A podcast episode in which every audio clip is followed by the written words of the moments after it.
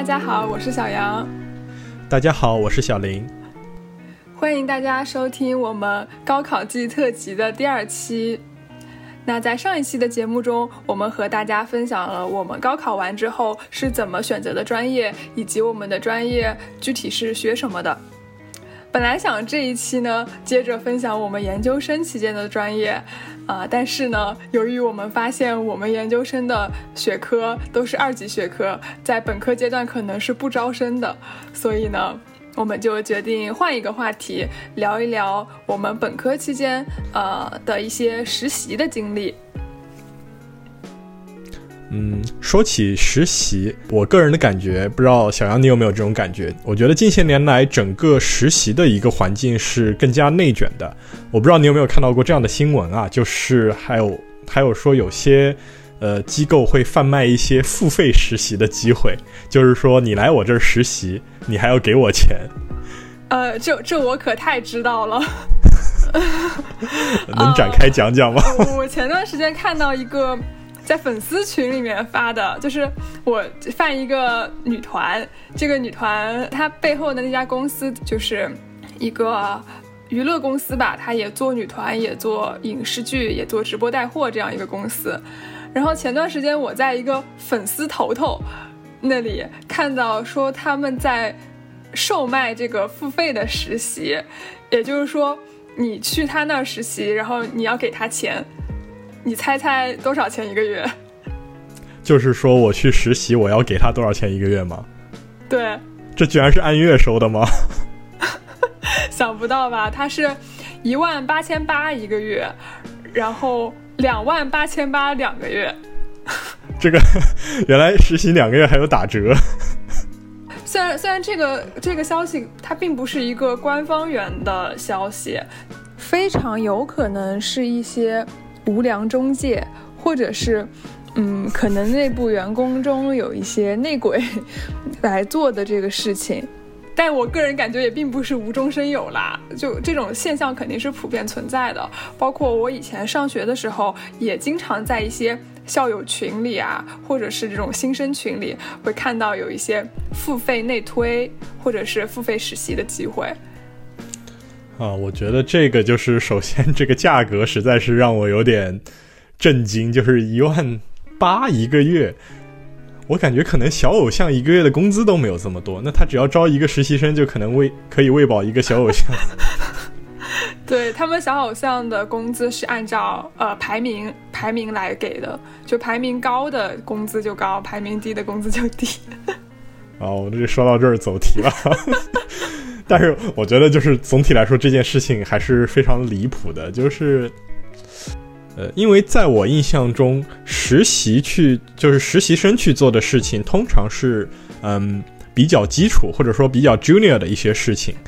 嗯，其实其实说的不好听一点，可能就是类似于这样廉价劳动力的这样一个身份吧。对对，就很多实习，我觉得他可能就是一个去打杂的那种感觉。这样说会不会冒犯到实习生啊？呃，我觉得分分两种，有一种是那种非常大的企业，他们会招一些 summer intern，然后这些 summer intern 他们是会有一个培养，然后并且有可能拿拿到第二年的管培 offer 的这样子一些比较正规的培训项呃实习项目。然后另一种实习呢，就是比较。日常的比较普遍的这种实习，那这种实习可能就会比较的鱼龙混杂了。对，我觉得就是说，一种是，呃，公司的确希望，呃，就是培养培养一下新的人才，这是一种实习。第二种实习就是有可能那个公司并没有打算说，嗯，就是长期留用你，把你。对，长期留用你，他可能就是说我这段时间我缺人了，或者说我缺一些人来做一些非常基础的事情，那他就可能会招一些，呃，暑期的也好，或者说是平时的那种兼职的实习生也好，就会有这样的一些，呃，实习的岗位。我觉得是这样，不管在美国也好，在中国也好，就是那种 summer 的实习，通常来说竞争会比较激烈，因为这样的实习的话，往往就是，嗯。呃，那些企业选拔人才的第一个步骤，就是因为 summer，如果你表现的好的话，你可以直接拿到 return offer，直接留用，它是作为企业选拔人才非常重要的一环。所以说，这样的实习，竞争是非常非常激烈的，就是并不是说你给钱就能上的。嗯，那第二种实习，也就是说，呃，企业在特定的时间需要一些人手来做一些比较基础的活儿，这样的实习生的话，其实呢，作为企业来说，他并没有付出非常，嗯，大的人力和物力来培养培养实习生。那我觉得这样的实习机会的话，那就也更不应该收钱。对，这里我也补充说一下，就是一般来说，正规的公司，呃，尤其是大企业。是不会来卖实习的。如果说你看到有一个机会可以付费去购买实习的话，呃，非常有可能是骗子。因为之前我也有看到过新闻，呃，说，因为现在是疫情期间嘛，就是催生了很多远程实习的机会，那就会有一些学生他看到网上有一些。嗯，付费的远程实习，在某一个互联网大厂这样子的机会，然后他就去买了。那对接他的人呢，确实也是那个大厂的员工，带他做一个项目啊，或者是呃给他做一些培训或者 mentor 啊这样子。但是这样的实习，他可能是不走内部 HR 系统的，就是说其实公司是并不认你这段实习的。他这个实习其实是一个。机构和员工来骗骗钱的一个，呃，也就是其实他是那个大厂的员工的私下行为，和那个大厂本身没有关系，对吧？对，所以就是后来有这些有有的学生，他就再回去找这个中介，再回去找这个公司，他其实是没有办法去维权的。他可能付了这一两万的钱，但他其实得到的是一个远程的一个 mentor 的机会，而不是说一个。正儿八经的一份实习，我想到我之前在刷 B 站的时候，就是 B 站会有那种各种各样的广告嘛，就是邀请你去学建模、学画画的那样的广告。其实里面也有一些说，呃，海外留学生实习的一些广告。然后虽然说我没有点进去，但是我觉得大概率这样的广告就是可能和你说的那种性性质比较类似，或者说它也有可能就是一个。嗯，并不是直接给你一个实习机会，而是给你一些找实习的培训之类的。嗯，这个我也见过，就是一些那种就辅导辅导公司、辅导机构嘛，就感觉跟留学中介有点类似的性质，就是只是他的目标是辅导你，然后让你找到一个好的工作。我觉得这种已经算是良心的了，就是他至少没有 promise 你什么。什么虚假的东西？比如说，他给你跟你说他给你做培训，他如果没有说承诺你，呃，一定会找到什么样什么样的工作的话，其实这个还是一个愿者上钩，或者说就是一个培训的一个一个产品的购买嘛。但是有一些，呃，他承诺你进什么什么公司，一般看到这种的话，就大家还是谨慎的对待吧。其实我觉得这些离谱的东西。之所以能卖出去，是因为第一一方面的话，就是当前也是一个卖方市场了。就是，嗯，我们也知道，就是现在是呃学生就高校不断的扩招，学生的数量不断的提升，所以说大家找工作的话，竞争也越来越激烈。嗯，那么大家想要在毕业的时候找到一个更好的工作，我觉得可能有很大的一个实习的需求。嗯，这也就导，但是但是给实习生的岗位却是还是比较有限的，也就导致了说出现了这么一种供不应求的场面，也就有了天价售卖实习的这种事情。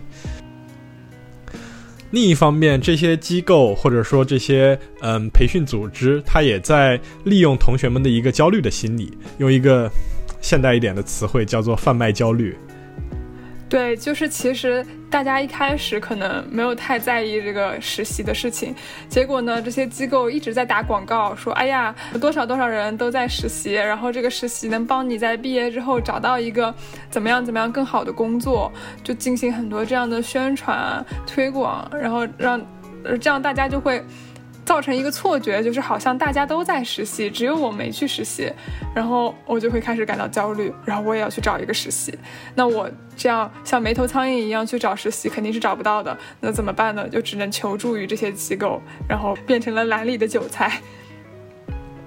其实我觉得这个还是就是不同的行业对于实习的需求还是差异很大的。就拿我们医学专业的来说，就是因为我们医学，就是但凡是医学本科，也就是医学学士学位的话，它都是五年。那其实这五年里面，至少有一年就是都是在实习的。那我们既然有了这么一个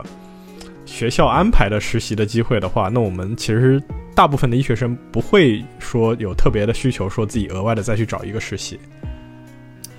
对，这个确实和行业关系很大。呃，可能我这样说可能有点身边即世界啊，但是我自己观察下来的很多的实习的岗位，招本科生的呃这些机会的话，一般来说集中在金融和互联网行业。嗯，很少见到别的吧？就 虽然我自己的虽然我自己的专业是食品科学，然后后来的话可能更偏向于公共卫生，但是我好像几乎没有看到说呃完全就是一个食品类的岗位，或者完全就是一个医学类的岗位，在这样经常性的招本科的实习生。我感觉我自己见到的更多的还是互联网公司和金融行业。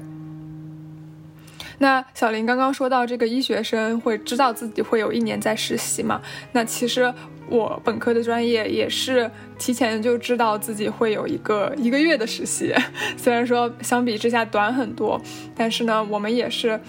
在入学的时候就知道我们的培养方案里是会有学校给安排一次，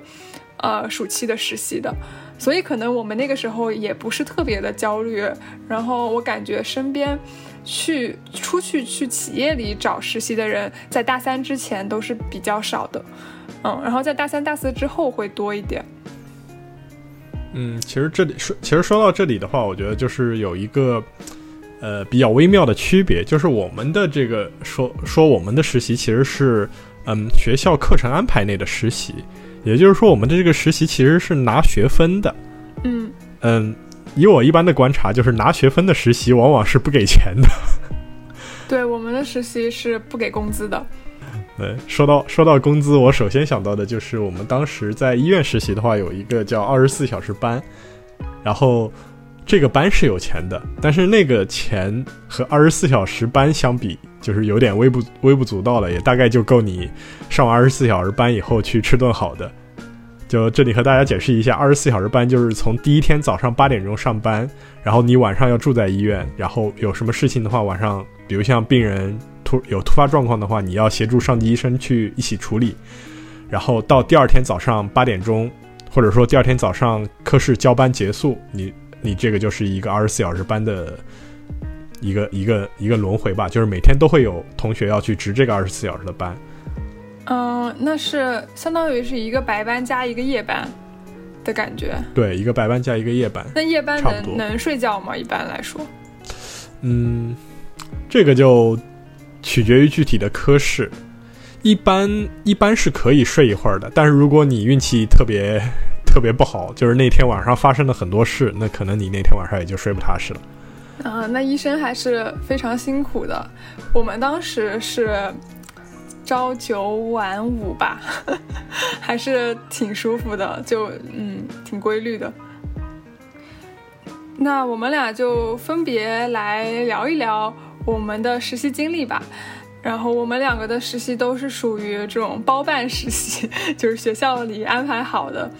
嗯，那就那就聊一聊，就是学校是怎么分配，然后呢，呃，具体实习是一些什么内容吧。那就从小林先开始吧。我的专业是预防医学专业嘛，就是想哦，想要知道我们专业具体是学什么的，可以移步上一期的播客。嗯，那作为我们预防医学专业的话，其实我们的实习也是分为两个主要的部分，一个部分就是临床医学实习，第二呃第二个部分就是公共卫生实习。那么首先来说说临床实习啊，这部分我觉得相对来说会更有意思一点。呃，也是大部分医学生都要经历的，就是只要在国内你拿的文凭是医学学士，那么你一定是要有这个临床实习的。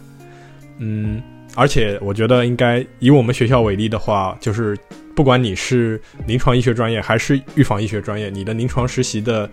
嗯，可能时间长短有一定的区别，但是内容几乎是一致的。那么这个临床实习大概持续大半年，就是大概八个月左右。嗯，然后我们当时的话是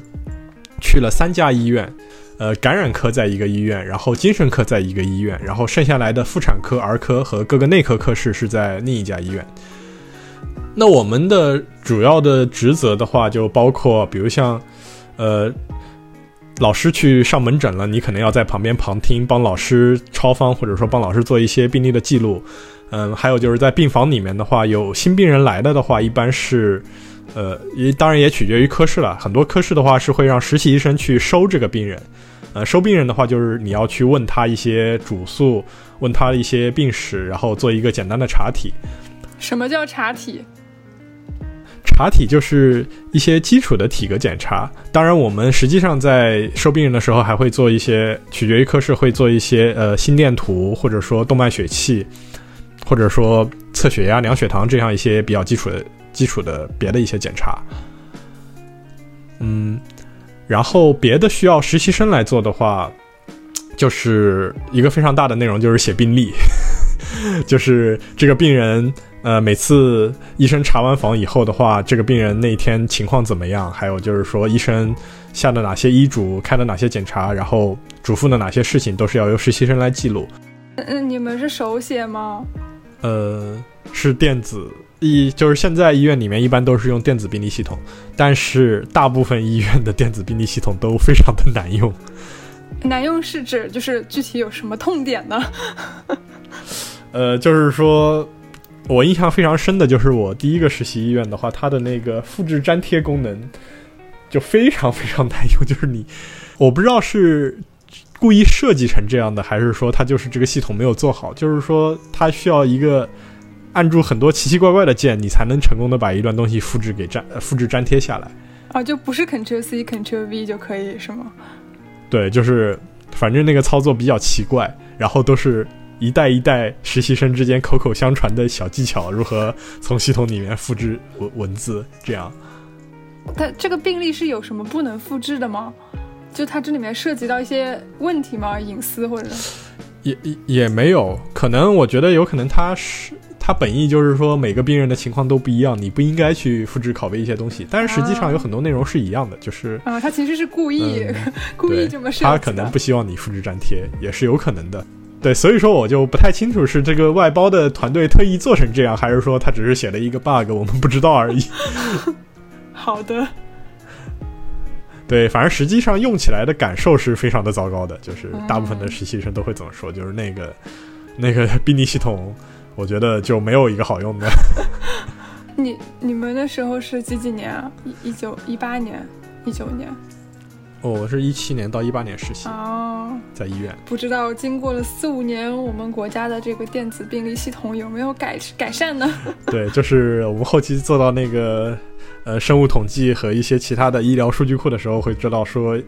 ，ECR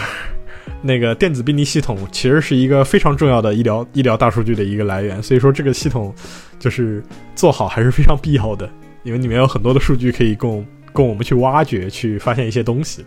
现在比较流行的一个这个呃，不叫流行啊，就是说正在发展、快速发展的一个 AI 加器械的一个领域，就是叫 CDSS，呃，中文应该是叫临床辅助呃决策系统吧，类似于。然后它的底层呢，其实也是需要你把这个电子病历全都整合好。我突然想起来，我我那个毕设还做过这个。是吗？你说说你的毕设吧。我我毕设当时就是说提到一个，嗯，呃，根据你的病例去判断这个人可不可能是癌症。其实这件事情就你想想看，完全就是就是一个统计学上的事情。嗯，就是电脑是不会有医学知识的输入的，它。他的判断就完全基于统计学，比如像这个描述出现在你的病例里，或者说出现在了你的超声影像学报告里，那你得癌的概率是多大？然后他把这种各各种各样的概率 combine 起来，最后得到你最后一个机器的判断，说你这个人可不可能是一个癌症患者？嗯，有道理。那 CDSS 它其实也是病人信息或者是医学知识进行一些系统的管理之后，能够更好的去分析。患者的信息，然后呃，当然它不能代替决策啊，它只是给医生去提供一个参考，然后这样尽量的减少呃出错的概率，就 do do no harm 嘛。这个是医疗的一个原则，嗯，但是就是其实还是就是 AR 到实际上能作为一代代替医生的判断，其实还有很非常长的路要走，就是因为就涉及到各个方面的问题，包括技术上面的问题，包括伦理学上的问题，就是。那我们先好像有点走题，我们继续聊回实习。就是，嗯，我们本科临就是临床实习，还有一个非常重要的需要我们去做的事情，就是一些基础的临床操作。呃，包括我们前，包括我前面说到的，呃，抽动脉血气，就是给病人抽动脉血。这个我觉得大部分人应该没有经经历过，就是相对来说会是一个比较痛苦的过程，因为动脉相对来说比较深。嗯，还有就是，呃，给病人插导尿管，嗯，再有就是说，嗯，还有有些同学去做过了一些，呃，有些同学参与过一些抽积液的一些过程，还有就是病人手术后拆线插拔管子，嗯。以及上呃上手术台作为一个手术的二柱或者三柱出现，就是，呃，有个人来说的话，就是我们的实，呃，我们在妇产科的实习是需要上手术台的，所以说我们当时上一期节目也提到过，就是我在妇产科的话，有作为二柱，就是去拉拉钩和吸烟。嗯，吸烟是什么？吸烟就是，嗯，现在现在就是。开刀的话，它有一个有一种刀叫电刀，就是这个刀的好处就是，它在切开的时候的话，它边切的话，相当于是把你那些小血管就给边给融合在烧在一起了，这样的话它出血就会非常少。但是就是它把那些血管烫在一起的话，它其实是烧在一起的话，那就会有那个。有蛋白质烧焦的那个烟出来，所以说的话要把那个烟给吸掉。听我说，谢谢你，请不要再说。这段要播吗？已经开始疼了。嗯，呃，我比较好奇的是，那病人不会害怕吗？就如果说是我是病人，我去看病，然后来了一个实习医生给我插导尿管，那我心里肯定是觉得有点害怕。嗯，就是病人难免会有点小白鼠的感觉，但是实际上这些操作还是相对来说比较简单的。就是，嗯，我们当时也就是看着呃带教的老师或者说学长学姐做过几次，然后我们也就，嗯，在在学长学姐的带领下，我们再去亲自进行操作。呃，翻车的概率并不是很大，虽然说我的确知道有翻车的。哦，我我我突然。感觉到我以前好像在小红书上刷到过一个帖子，就是说，呃，哪个哪个医院是，就好像是关于妇产科产检的那种，说哪个哪个医院是教学医院，然后就给大家避雷，说那里有很多是学生，所以不要去那家医院做产检之类的。呃，对，但是我觉得国内的大型三甲医院大部分都是教学医院，就是。因为很多三甲医院它其实都是医学院的附院嘛，你比如像你在上海能看到的大型三甲医院，都是都是要么是交大，要么是复旦的附属医院。然后你去这些医院看病的话，呃，那这些医院它能维持一个正常的运转，就是实习医生是它必不可少的一环，因为你没有实习医生的话，就没有人帮你写病历了。这么缺人的吗？嗯，那那那是就是这些基础的事情的话。很大部分都是由实习医生来承担的。当然，你刚才说到的那件事情让我想起来了，就是我当时是在呃皮肤科实习，因为皮肤科嘛，就是你要知道皮肤科医生的话，基本上一双眼睛一看你这个皮皮疹是什么，他就能直接说直接给你下诊断嘛。很多情况下都是这样的。那我们就要跟着老师一起去看这个病人他到底这个皮损是什么情况、什么样子。然后，呃，我就记得我们当时在皮肤科。那个门诊的时候的话，就是，呃，一个门诊塞了十几个同学，然后那个病人一推开门进来，整个就就想往外退，你知道吗？就你想象一下，一个诊室，他一推开门，里面十几个穿着白大褂的，里面有十几张脸都是青青涩的大学生的脸，呃，这时候你作为一个皮肤皮肤科的患者，你是怎么想的？天哪，你我觉得这个皮肤科的患者还好了。我之前好像听过一个播客，里面说的是他做一些妇科检查，然后呢是也是一个房间里面塞了好几个学生，然后每一个学生都来看一遍，就是患者的隐私部位。然后这个患者当时就是非常非常的不舒服。就是当时那个是见习，见习的话就是说你只是去参观一下，就是见习嘛，你主要是看，是不会需要你做什么事情的。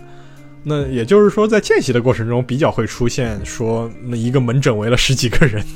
就是皮肤科，就这事情给我印象很深的，就是当时皮肤科见习的话，就是十几个人一个诊室围在那儿看看那个患者的那个牛皮癣、银屑病啊，就是，然后那个老爷爷当时说，哎呀，是，然后那个代教老师就说，哎，你可不可以拉大一点，让我们的同学都看到？然后那个老爷爷就说，啊，我要拉 再拉起来一点嘛，就是很犹豫嘛，嗯，然后。呃，妇产科的话，我们当时我们医院是不会让说见习的时候让我们去，呃，门诊看患者隐私，这个不太会。我们妇产科，但是我的确跟过妇产科，就是在实习的时候，我跟过妇产科的门诊。当时我们医院是相对来说更人性化一点，就是说，如果是男同学跟妇产科门诊的话，是不会有机会让你去看的，就是你就在外面，呃，抄抄方就可以了，就是记记病人的病历，然后老师说什么你把它记下来，就是这个这样的一个过程，就是还是以听以听为主的一个过程。然后如果是女同学的话，可能老师去做那个妇科检查的时候会把你叫上，说让你看一看这个妇科检查的过程是怎么样。呃，虽然说很多时候我们会说医生是没有性别的，你就当他是一个白大褂，他就是他的性别。但是实际上，嗯，实际上我觉得这还是很难做到的。尤其是对于患者来说，大部分患者是没有受过医学训练的，他只是一个普通的人，他生了病，他来找医生来看，寻求一个治疗或者说寻求一个安慰。那么我觉得这样的患者来说，他其实很难接受说，嗯。呃，尤其是妇科这种比较特殊的科室，这样的患者他其实很难接受，呃，男医生或者说男实习医生来询问自己的一些隐私，或者说来检查自己的隐私吧。嗯，其实我当时也有，就是说我在妇科门诊实习的时候，就是那个老师有让我说，哎，下一个病人你来问诊，问诊就是说你要问这个病人主主主诉是什么，然后他有哪些。呃，这个发病过程是一个什么样的？你要把这些病史都记下来。然后，因为妇科就是比较具具有一定的特殊性，就是说他的主述一定就是一定会问到一些比较隐私的问题。所以说的话，当时我觉得就是 我也不太好意思。然后当时被我问的那个人也是一个年轻的女生，她也不太愿意回答。但是碍于我穿着白大褂，她也是回答了，就是就是。其实当时就是说她肚子疼。但是，但是肚子疼嘛，就是一定要排除宫外孕嘛。然后我就，那你就一定要问他说，哎，你有没有生活性生活史？然后他会说，呃，最后一次性生性生活什么情况？然后有没有保护措施？就这些问题，其实都问起来都挺挺挫的，对吧？我我我沉默了。对，我记得上一期节目，其实小林也给我们分享了他在妇产科。啊，剖腹产手术上的一些一些经历吧。那那你在妇产科还有什么别的比较比较有趣或者比较发人深省的故事吗？嗯，有趣倒是说不上，但是我觉得妇产科的确是给我印象最为深刻的一个科室，就是因为这个科室比较特殊，就是别的科室嘛，一般是。疾病的一个治疗过程，妇产科它包括了一个妇呃，包括了一个产科，就是见证一个生命的诞生的过程。我觉得这个还是，呃，体验还是挺奇妙的。但是我说它印象深刻，也就是这个过程在我们看来是非常非常痛苦的。就是我看过顺产，我也参加过剖腹产，呃，无论从各个角度来说，这个生育过程都对女性来说是一个非常非常大的伤害。就是，呃。有点难以用语言描述，但是就是看到我会跟着一起疼的那种水平。然后，而且，但是，而且妇产科的话，它给我印象深刻的另一方面，就是因为这个科室的确是非常忙、非常累。我们当时也是有顺口溜啊，说叫“金眼科、银外科，又脏又累妇产科”，讲的就是妇产科其实它很累，而且。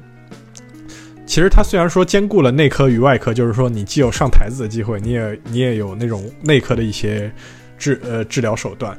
嗯，但是总体来说，他的那个工作强度是很大的，就是妇产科，因为呃因为产妇生孩子嘛，就是你一很多时候你是不知道她具体什么时候会突然就要推进产房，或者说突然要推进手术室，呃，也就导致了说我们作为即使是作为一个实习生，我们在妇产科工作也是相对来说，相对于其他科室来说更为辛苦的。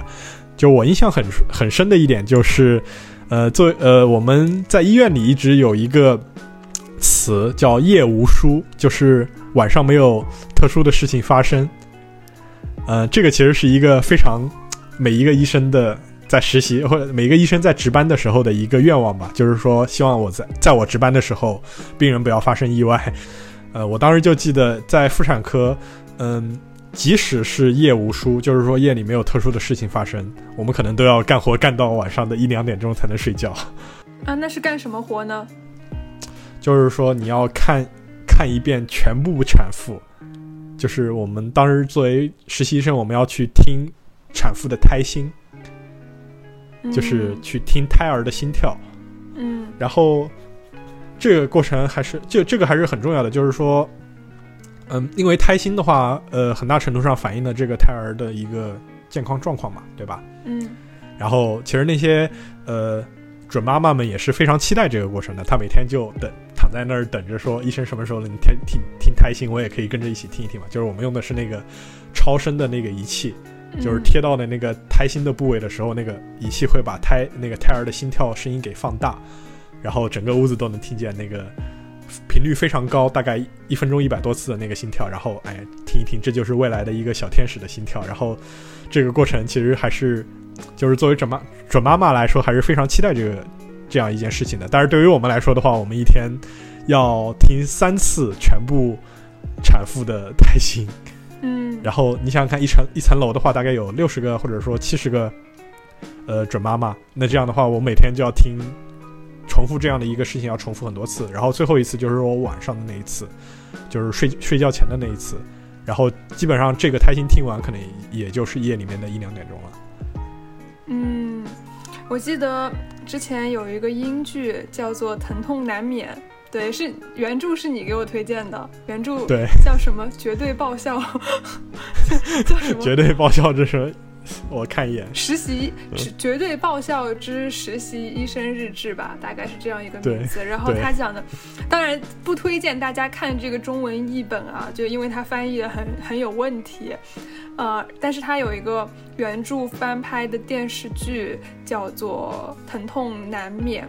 英文名应该叫《This Is Going to Hurt》，对吧？嗯，对。对，然后这个电视剧讲的就是一个实习妇产科医生，他。他的自传吧，类似于，呃，从他做实习医生到他做到主任的一个中间这个几年很多年的一个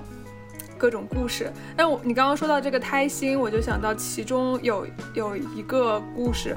就是说是这个医生他他下面带的一个带的一个另一个实习医生吧，呃，在那个剧中名字应该叫舒体，然后。他也是每天工作非常累，然后有一天帮一对夫妇听胎心的时候，那对夫妇来的时候非常非常开心，呃，就很充满了期待。但是舒迪给他们听那个胎心的时候，就是发现胎儿已经死了。然后，然后当时舒迪他其实因为他自己也很累，所以他就没有很用很委婉的这个情绪或者用很委婉的方式去告诉这对夫妻。而是非常直接的跟他们说：“你们的孩子死了。”然后，然后那个母亲一听就很崩溃嘛，就是觉得怎么可能呢？什么什么？然后舒弟就当时，因为他自己也很累啊，就不是责怪责怪舒弟的意思，就是舒弟他自己也很累，他就很冷漠的告诉他，告诉那个母亲，事实就是这样，孩子就死了，什么什么什么。然后这对夫妻就当场就炸了，你知道吧？就是情绪上就炸了。啊，然后就这个事情就闹大了。然后呢，舒淇她当时的一个老师，嗯，是一个老太太吧，也是另一个非常资深的医生，就赶紧过来，然后呢来处理这个事情。就是其实妇产科的病人，他们其实这个对于整个家庭来说都是一件大事，不仅仅是对于孕妇本人来说，对于这个孕妇的丈夫，甚至是全家来说，都是一个非常非常重要的事情。所以它其实承载了很多是意意义在里面吧。就是这本书的原著的这个作者，他后来也是不当医生了。对，不当医生是因为什么来着？也是因为出了一件事，是吧？对，也是因为出了一个那个就是。嗯，也不能叫医疗事故，就是说，嗯，出现了一个意外，就是说当时那个胎，呃，那个那个病例具体是什么？是前置前置胎盘加胎盘早剥，然后他在那个开刀的时候并没有发现，就开刀之前并没有发现，结果就是他切开那个切到最后一层的时候，发现出来的不是羊水，全是血。然后说把他那个胎儿拿出来的时候，这个胎儿早就不行了，就那个新生儿科的医生再再厉害也回天无术，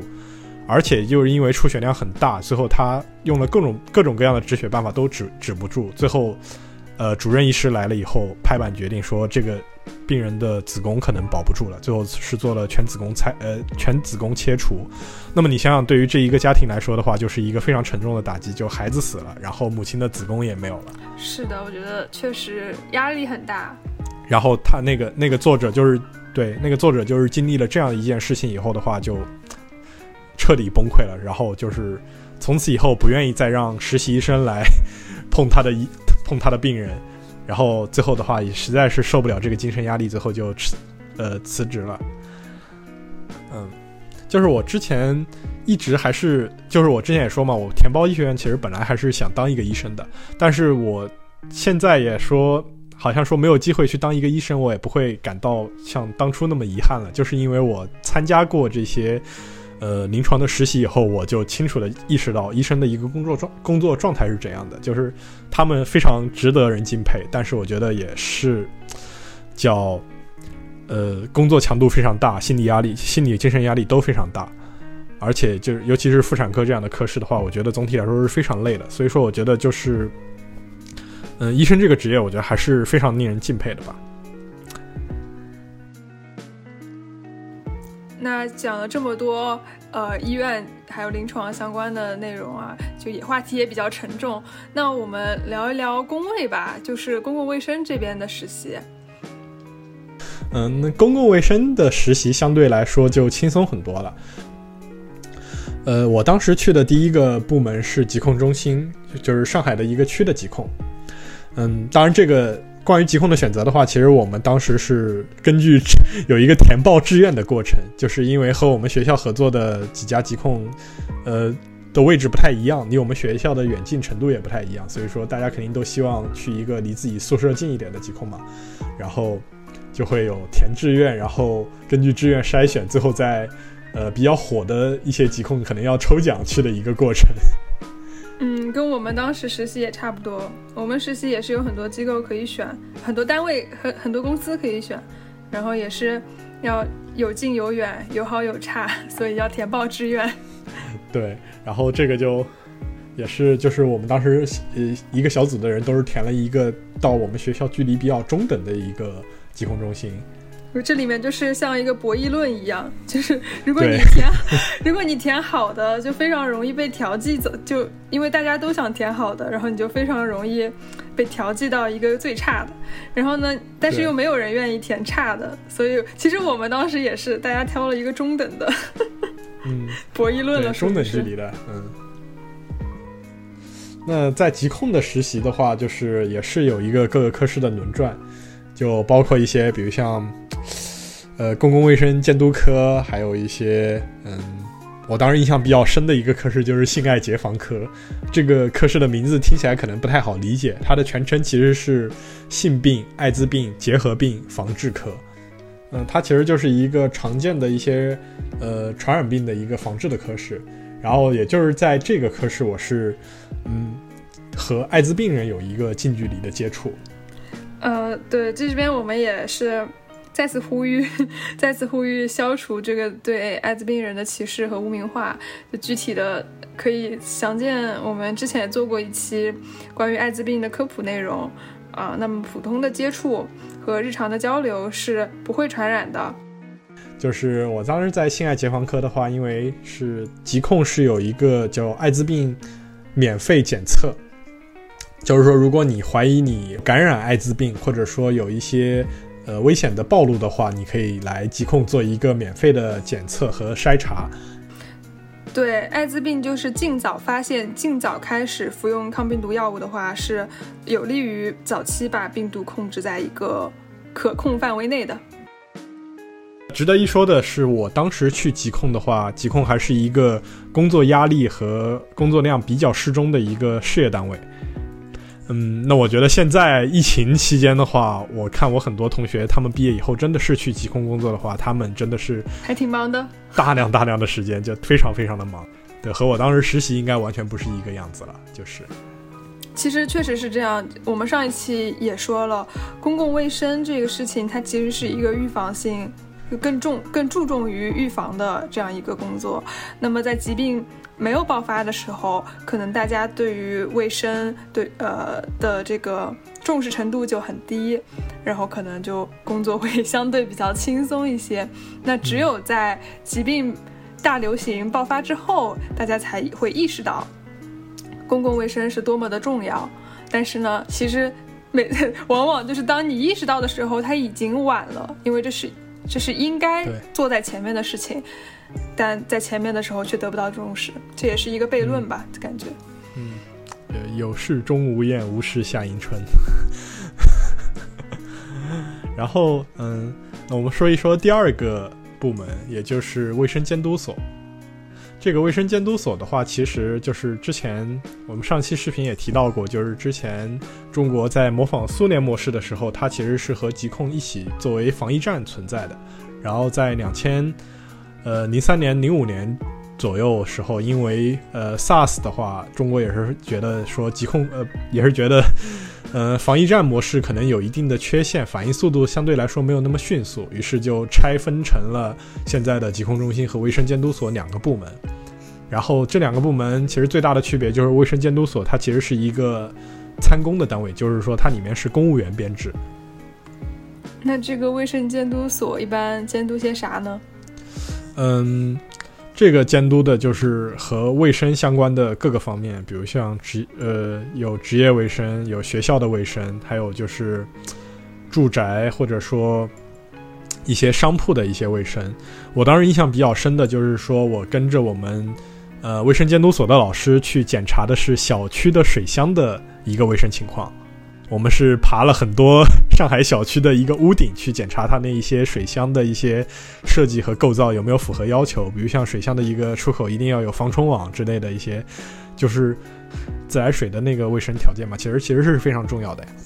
嗯，你让我想到了谁，你知道吗？一个流行病学先驱，John Snow。啊，对，我觉得很有那个感觉。对，就是 Jon Snow，他给给给听众朋友们介绍一下，Jon Snow，我觉得是应该是流行病学课本翻开来就是出现的第一个历史人物吧，一般对吧？他是。他最伟大的成就是发现了霍乱的原因，因为当时呃霍乱流行的时候，其实大家不知道这个病是哪儿来的。然后当时比较普遍的，因为当时当时人们的医学常识也很粗浅嘛，就会认为是一些什么胀气啊，就是那种比较封建迷信的这种概念啊，就导致了这个疾病。那其实其实肯定不是了。Jon Snow 呢是第一个。呃，研究了当地的各种水源，然后发现其实霍乱是通过这个水被污染了之后传播的。现在伦敦的话，还有一口那个水井，就是当年 Jon Snow 封掉的一个水井，那种老式的压杆水井，现在还在伦敦。然后纪念当时 Jon Snow 做出的贡献。其实你说他是发现了霍乱的原因，这个不太准确，因为就是霍乱的具体的发病原因的话，直到。后面就是到那个罗伯特·科赫时期，发现了霍乱弧菌，才知道说霍乱的具体的原因是因为这个细菌导致。对对对，就是 John Snow 他发现的其实是一个在当地传播的一个原因，并不是这个霍乱导致霍乱这个细菌，而是说它是怎么样传播的。啊，那么说了说完了疾控和卫监，我们第三个去的公共卫生实习的，呃，地点是基层医疗服务机构，也就是社区卫生服务中心。那么其实这个还是一个医，就是一个医院性质的一个地方，只不过它和我们去的临床实习的最大的区别就是临床实习我们去的是大型三甲教学医院，然后基层社区卫生服务中心它是一个地段医院，然后，嗯。这这呃这些就是这样的，呃，这个医疗机构所承担的一个职责也是不一样的。就是给我最大的感受就是，地段医院明显更接地气一点，就是感觉我们社区的老师都和当地的老年人已经成为朋友。是这样的，因为我爸就不喜欢去三甲医院，他觉得就是去三甲医院去一趟的话，这个医生就是让你做各种检查。就查这儿查那儿，拍这个片子，然后抽那个血，然后就做一堆检查，最后看出来好像没有什么病，所以就一般小毛小病的话，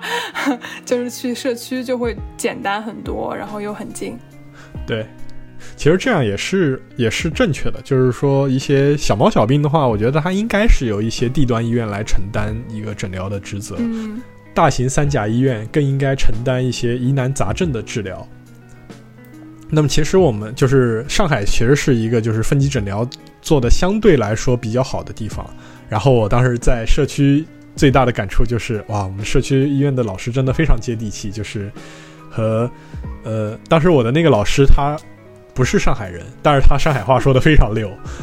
我觉得这个是在上海社区，我觉得必备的一个 生存技能，因为很多老年人是不太会说普通话的嘛。嗯，对。然后我当时还问问那个老师说：“你这个上海话说的好，说的好棒！你是上海话？”他说：“我其实上海话是到社区以后后学的，因为就是老年人嘛，你和他要有一个正常的交流的话，我觉得学就是去你去学上海话是可以说是一个必不可少的技能。”那我个人还是觉得说，在工位实习的这个阶段的话，让我见识到了很多我们国家的呃卫生职能部门。卫生监督部门，还有一些基基层卫生机构，它到底是怎样怎样运作的？这其实是我们国家，呃，医疗行业从业从业者大部分医疗行业，就是医疗行业从业者大头的一个工作的一个现状。我觉得还是有有所收获的，而且我的确也学到了很多一些就很很多书本上不会学到的一些知识。嗯，那好，就是。关于我的实一年的实习，我就大概先说到这儿。嗯，下面要不我们来聊一聊小杨的实习吧。话话筒递给小杨。啊，关于我的实习比你的要短特短太多了。就因为我们是只有一个月嘛，但是这一个月呢，我们是住在厂里的，因为我们的实习不是在本地。啊，我们学校在北京嘛，然后但是实习呢是分散在全国各地的。就最南最南边的有到广东那边的，嗯，然后也有各种江苏、浙江、呃山东。那我是在天津，这些公司其实都是比较知名的食品公司，呃，那我们因为是一个工程类的学科，所以说我们必须要去工厂里体验一下，呃，才能算是完完成了这个培养方案嘛。那这些公司呢？它呃有有远有近，然后也有条件更好一些的，也有条件稍差一些的。当时我和我的室友也是因为想要分到一起嘛，所以就都选择了一个条件中等，呃，就是不会不会那么多人抢，然后不不太也不太容易志愿被调剂的这样一个公司。那这个公司它是一个炸鸡巨头。呃，怎么说？国内的炸鸡巨头吧。然后我们去的是他天津的这个一个分公司啦。呃，所谓炸鸡巨头是如何巨头法呢？他从种鸡的孵化，就 宰鸡孵化，一直到最后的炸鸡出厂，全流程他的公司都有涉及，都有自己的产线。那我们当时去这个 天津分公司呢，呃，就到我到我我当时的那个厂的时候，就已经是。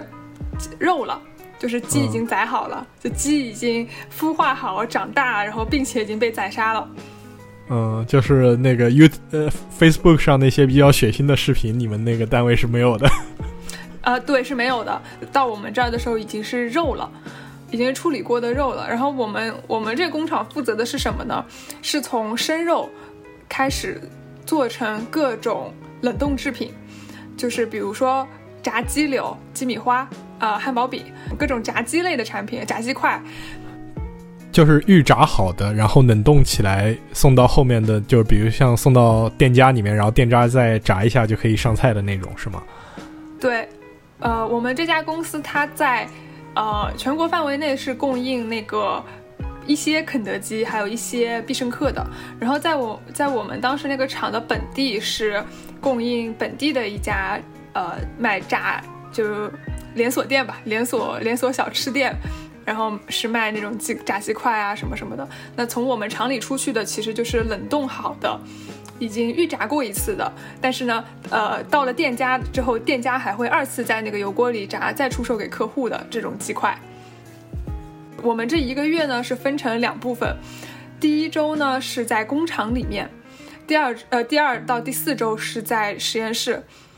我觉得在工厂里的这一周是我印象非常深刻的，它非常非常苦，但是也很有意思。这个工厂，我相信大多数听众，或者甚至可以说是所有听众，应该都没有进过食品工厂。进食品工厂之前要有非常非常严格的消毒的措施，就是首先我们要换统一的衣服，这个衣服是有点类似于白大褂，但是不是一样的，是那种。工工人穿的，呃，全副武装吧，就上衣、裤子、靴子，还有头上要戴那个帽子，就脸，反正就是一整个包住。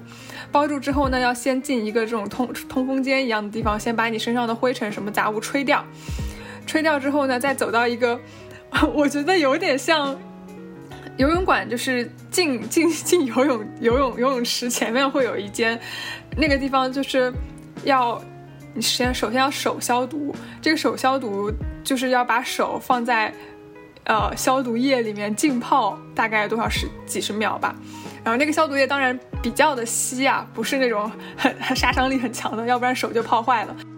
统一洗完之后呢，再淌过一个水池，就是因为你脚底也要消毒嘛，鞋底也要消毒，再淌过一个水池，然后进到工厂。这个工厂里面呢。整个的环境都是在十摄氏度以下的，因为那个鸡肉的鸡肉它的温度需要保持在一个比较低的水平嘛，要不然容易滋生细菌。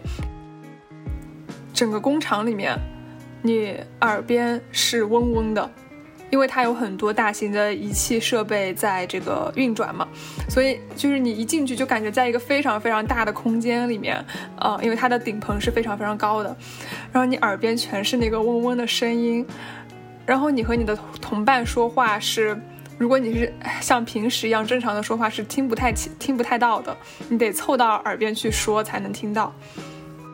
然后呢，在这个工厂里面，嗯。呃，这个首先我要说一点，我去的这家公司，他们的食品的安全还有卫生做的是非常好的，它的整个工厂里面是非常干净的，啊，包括因为我们都能看到每一个流程嘛，包括那些在处理原肉，所谓原肉就是鸡肉的这个不没有特定形状的鸡肉嘛，都弄得是非常干净的。我个我个人一个感觉，虽然说 我也没有说拿一个什么东西去检测，但是就肉眼看来是很干净很干净的。具体的这个流程我就不说了，这个设计的太专业了。那我可以说一下，有一件比较有意思的事情，就是每天早上九点半的时候，这个工厂里面有一间品评间会开门。这所谓品评间，就顾名思义，就是你品尝一下呃炸出来的东西。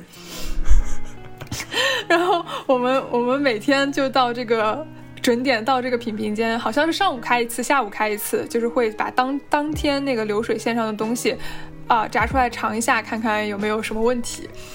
然后我们几个人就是每天到点了就去那个品评间里躲着，然后等到等那个工人来，呃，炸点东西给我们吃。你们这个实习还有炸鸡吃，我就好羡慕。我跟你说，所以说，所以说会吃出问题吗？难道？没有吃出过问题，我们也就待了一个礼拜嘛。但是那个工厂里面，你知道，你第一天去、第二天去的时候，会觉得非常幸福，因为你经常能吃到炸鸡，而且还有什么，而且还有很奇怪的那什么，呃，炸鸡脖子。我以前都不知道还有这种可以吃，我也不知道。而且他们当时还在开发那种鸡肉米的那种丸子啊什么，反正就各种东西吧，还是挺有意思的。但是当你吃到第三天、第四天的时候，你就觉得不对了，因为这个工厂每天的午餐和晚餐都是流水线上淘汰下来的鸡块。什么叫淘汰下来？不是说它质量有问题，是它的重量或者形状没有达到一定的要求。就比如说，它一个鸡块，呃，限制你是十克正负两克。我打个比方啊，可能就是实际情况肯定比这个重嘛。那比如说，它限制你是十克正负两克，然后最后你经过一系列操作，你压模具压出来的时候可能会缺斤少两或者多了。然后你包括你油呃预炸一下什么，就各个各个环节可能出了点问题，导致它重量偏重或者偏轻，或者说它的形状不是鸡块的形状，可能两块粘在一起啦，或者怎么样。这种就是被淘汰下来的残次品，这就会成为我们的午饭和晚饭。而且你知道，因为那个工厂它其实比较的偏远，然后它附近附近至少是呃打车十分钟以内吧，是没有什么那种好吃的地方的。就是它周围没有饭店，没有什么小吃街，就没有没有就就你基本上是只能在工厂里面包吃住。所以说你们最后是吃了一个月的炸鸡吗？差不多吧。就我从那个工厂里出来之后，我可能有半年到一年都没有再吃过肯德基。嗯，我觉得这个也 真的吃伤了。就是说，那如果是他们的员工，他们就一直都是每顿饭中饭晚饭的主要的大荤就是炸鸡吗？那也太惨了一点吧。呃，是这样的，如果你是正儿八经真的在那儿工作的人，一般他会有一个家庭，他晚上是回家吃饭的。然后像我们这种来实习的暂时临时员工呢，就是住在宿舍里嘛，所以就住在工厂的宿舍里，就我们通勤只要一分钟，就通勤的过程就是从宿舍楼下来，然后走一分钟走到工厂，然后再 就到了。还有一个比较有意思，不不不叫有意思吧，叫发人深省的事情，就是我们真的在流水线上工作了一段时间。嗯，就其实我们。就是我我们这整个实实习工厂这一部分的目的，其实就是为了让我们了解，一个是了解食品机械真正的流水线运转是什么样的，另一个呢，就是也是很重要的，是要了解工厂的条件和实验室的条件到底有什么样的区别，因为很多时候你在实验室里研发的这一套流程，一旦把它放大，放大到中式或者是，呃。中式就是，比如说量级提升个一百倍啊，一千倍这样子，那甚至是到最后放大到整个流水线上，你的条件都是会需要发生，就很很有可能是完全不 work 的，就是你在实验室里能能跑通的这一套，你放到工厂里是有可能完全跑不通的，所以就是要让我们了解这一点。那我们当时的，当时第一天去可傻了，就每人拿了一个实验记录本，就拿着那个本子跑到工厂里面去。嗯，逮着一个机器，逮着一个大型的器械，或者是一个流程中的一环，我们就去问那边的工人，那这是怎么运转的？然后这个注意要注意哪些参数？然后操作流程上要注意什么？就去问问了以后就记在那个本子上，就大概问问问题，问了两天之后，我们就觉得没有什么可问了，然后我们就问那个负责人说，呃，还还要做点什么？那个负责人说，那那要不就你们在流水线上体验一下吧。我当时印象特别特别深刻，那个场景我到现在都就像在眼前一样，站在一个呃长条的一个一个传送带的面前，那个传送带从顶端下来的是模具里刚刚压出来的圆形的肉饼，就是那种汉堡饼一样的肉饼，它是从肉米压成一个圆圆形的薄饼，然后从传送带上面下来，然后就一波一波一波这样下来。我要做的是什么呢？我站在那个传送带的前面，看它传送下来的肉饼，如果有不是圆形的，或者说是，呃，一看就是明显有异常的，不管是它里面肉多了，还是肉少了，还是形状不对了，就把它挑出来。你 就把它推下去是吗？不是推下去，就是把它拎出来。拎出来以后呢，因为它是它都是肉米嘛，这个肉米你把它拿出来之后，收集在一个桶里，然后这个桶的话会再一次，就这个桶里的肉米会再一次的去进那个模具，因为这这都是可以重复利用的嘛。我做的事情就是不停的在那里挑不好的肉饼，不圆的肉饼。然后我感觉有画面了，对我感觉很像是那个卓别林的那个《摩登时代》里面的那个工人拧那个螺丝的那种感觉。然后你知道我挑了很久很久，我感觉我挑了有一个世纪那么久，就是下来一看的时候，发现才过了二十分钟。你真的不知道那是一种什么样的感觉，就是因为工厂里非常的冷，然后我们穿的是一个雨靴嘛。就感觉冻在那里，就就就很在一个很冷的地方，然后站在那里一动都不动，然后唯一动的就是你的手和眼睛，不停的在挑肉饼。然后那个传送带它是从左往右传的，我从那个台子上下来的那一刻，我感觉整个世界都是从右往左走的，你知道吗？就是因为你看看那个传送带看看久了之后，整个人都是头晕的不行。而且我从那个那个地方下来的时候，我觉得我的脚也不听使唤，然后头也不听使唤，手也不听使唤。就就感觉过了那么那么漫长，我一看表只过了二十分钟，我那个下午简直是崩溃，你知道吧？最后最后后面最后几天，我觉得还是拿一个本子去问人家一些无关紧要的问题吧。我再也不想在那个流水线上干了。所以说，就是你你不去推这个肉，呃，你不去挑这个肉饼，也是有别的人去挑的，是吗？就是对对对，那个里面那个地方本来是。反正，因为我们本来也不是在他们编制之内的嘛，我们只是来实习的，也是学校和公司的一个合作。那其实我们也不承担说我一定要帮你干什么，只是说，只是说那个那个负责的人说你们可以去体验一下嘛，我们就去体验了一下，体验了一下，确实发现工人的生活真的非常的劳累，因为你想他一天八个小时都要做这个活。我觉得简直是太辛苦了，真的很辛苦。哦，我我觉得真的是听你这么一描述的话，就真的和卓别林的那个《摩登时代》就你你有印象那个电影吗？就是他拧完了以后下来以后，手还不停的在抽，就是看到东西都要稍微拧一下。完全可以理解，就是这种感觉。我记得就是我的天才女友第三季里面，嗯，就不知道有没有听众看过，就是 Lila 她也是一开始在一个肉厂里面工作，然后那个肉厂里面的环境也是比较差，就是他们工厂里的工人也是一天手要浸泡在那个很冷的水里面，一天要有八个小时，其实真的非常辛苦，所以。当时那个电视剧整个大背景也是意大利，它会有一些共产主义的活动，会去要为工人争取权益啊之类的。在当然，它那个背景会更混乱一些，这边我我就不不做具体的描述和评价，但是是可以想象到，就呃或者说我在经历了真的去工厂干了这个事情之后，我真的可以知道工人他有多么的辛苦，以及工人他为什么要去争取自己的权益，他嗯。这个如果要再再说的话，可能就又又更更会扯得更远了。就是其实这也涉及到马克思说的这样一个劳动的异化，就是每一个工人他在某一个流水线的某一个环节上做一个螺丝钉一样的工作，然后其实他最后，呃，在这份劳动里，他的个人的意义是被消解掉的。嗯，这个劳动不涉及到他个人的任何的思考，也也对他的生命其实是是有点没有意义嘛。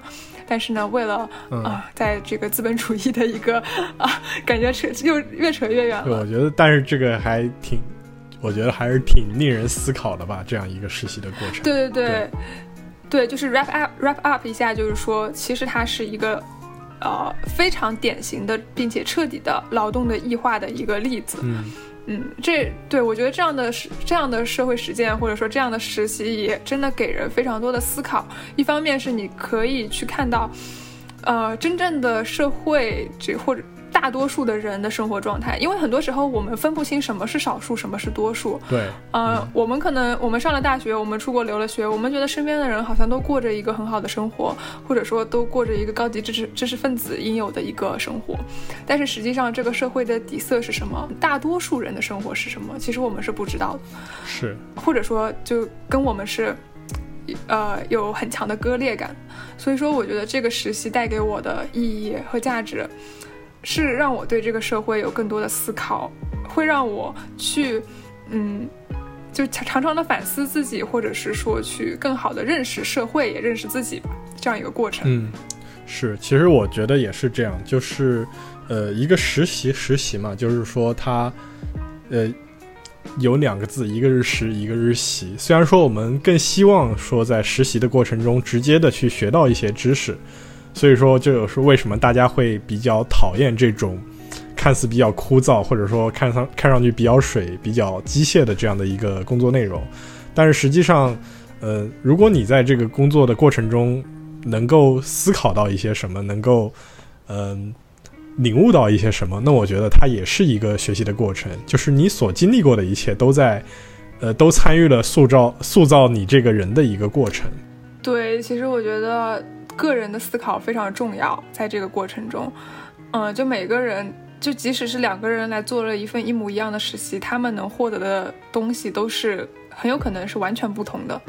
而且就是我们现在呃工作的经验也比较少嘛，还处于一个非常早期的阶段，那多进行一些探索，然后去引发这样一些思考，我觉得是非常好的一件事情。好，那么今天我们和大家分享了许多我们在我们的实习过程中的所见所学和所闻，嗯，希望我们的实习经历能对大家有所启发，有所帮助。尤其是在我们这样一个嗯节奏很快的年代吧，就大家可能对于实习呃会有很多焦虑啊，或者是嗯呃或者说大家很卷吧，还是希望我们的经验能够对大家有所启发。那我们今天的分享就先到这里了，感谢大家的收听，欢迎大家呃订阅、点赞或者在评论区和我们交流，我们下期再见，拜拜。